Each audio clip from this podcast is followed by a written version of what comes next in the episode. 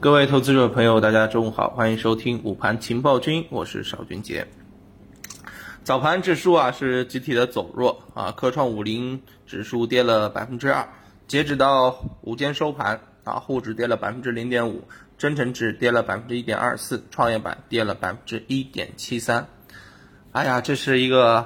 啊这个预判翻车的这一天啊。其实从市场的这个表现上面来看呢，嗯，其实并没有出现太大的变化啊，依然是三个方向上涨，一个就是原来的星光里老的高景气方向，对吧？一个呢是就是涨价的东西，第三个是什么？第三个就是我们说的一些新的风口，比如说啊专精特新小巨人呢，啊这个工业母机啊这些方向，是不是？那这几些方向全部在上涨过程当中，我们看到啊，其他这个品种跟不上节奏了啊，所以指数今天在上午啊是出现了一个回落啊。那么在当下的这个市场当中，我们可以看到啊，指数为什么回落啊？嗯，主要还是一些消费、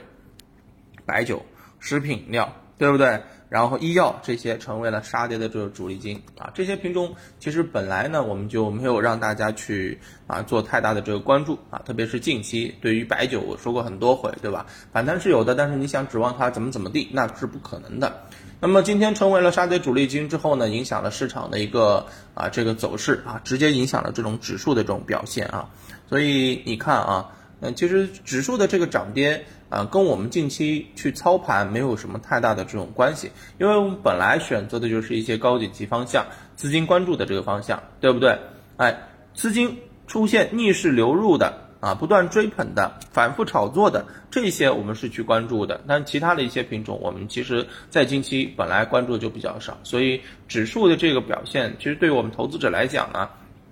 影响并不是非常的大啊。那么今天早盘还有一个板块走得好的就是钠离子电池，也是属于星光里的一部分吧，编外人员对吧？嗯，受到消息的这个影响啊，主要是因为啊，一方面工信部将适时开展钠离子电池的标准制定，支持钠离子电池加速创新成果转化，推动钠离子电池全面的商业化啊，这是一个。另外一个呢，昨天宁德时代半年报呢披露当中说这个。储能收入是同比大增超过七倍，是所有产品里面毛利润最高的。而钠离子电池啊，就是储能这个方向，对吧？所以你看，这是嗯上涨的。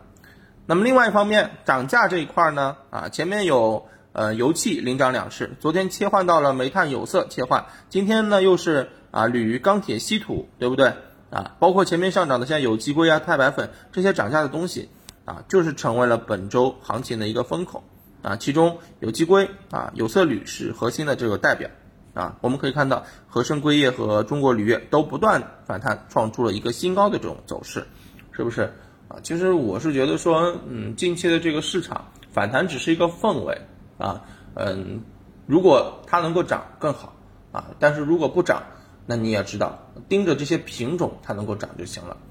反弹过程当中，我们一直在说啊，它不会是吃大锅饭的。啊，可能一开始的时候，大伙大伙一起尝了一口，但是后面肯定会有一些分化。什么东西能吃到最后啊？一定是我们刚刚讲到的那些方向，对吧？而且一定要有资金的这个关注才行，要不然的话呢，你很有可能啊，又是踏不准节奏啊，又是没有办法啊，有比较好的这个获利。嗯，本周市场题材轮番轮番的表现，但是根据以往的这个经验来看，市场热点太多，其实并不是很好。资金难以集中发力，很容易导致反弹的这个有限。所以呢，嗯，仔细想想，今天指数的调整并不意外啊。那么，呃，另外啊，其实对于这波反弹的话，我认为也逐步到了一个尾声啊，因为现在已经嗯，上证指数站在三千五百点之上了，对吧？那么另外一方面呢，啊，这个该涨的一些品种啊，涨得也差不多了。那剩下就是分化之后哪些品种能够创出一些新高，其他的这个低位股，那如果能够出现一些补涨的话，那基本上就这一轮差不多就结束了啊。那因为低位的一些权重一补涨之后啊，指数肯定会往上弹啊，弹上去了之后，资金一方面吸引过去了，对吧？另外一方面啊，这些品种啊，这个享受我这波反弹啊，基本上资金也要选择去高景气的转换它当中，寻求他们回落的这个机会了。就所以节奏还是非常的舒服的，啊，关键就是我们看啊如何能够把握住当下的这种节奏，啊，踏准了很爽，踏不准很难受，好吧？看看下午盘面到底如何变化，我们下午再跟大家聊，拜拜。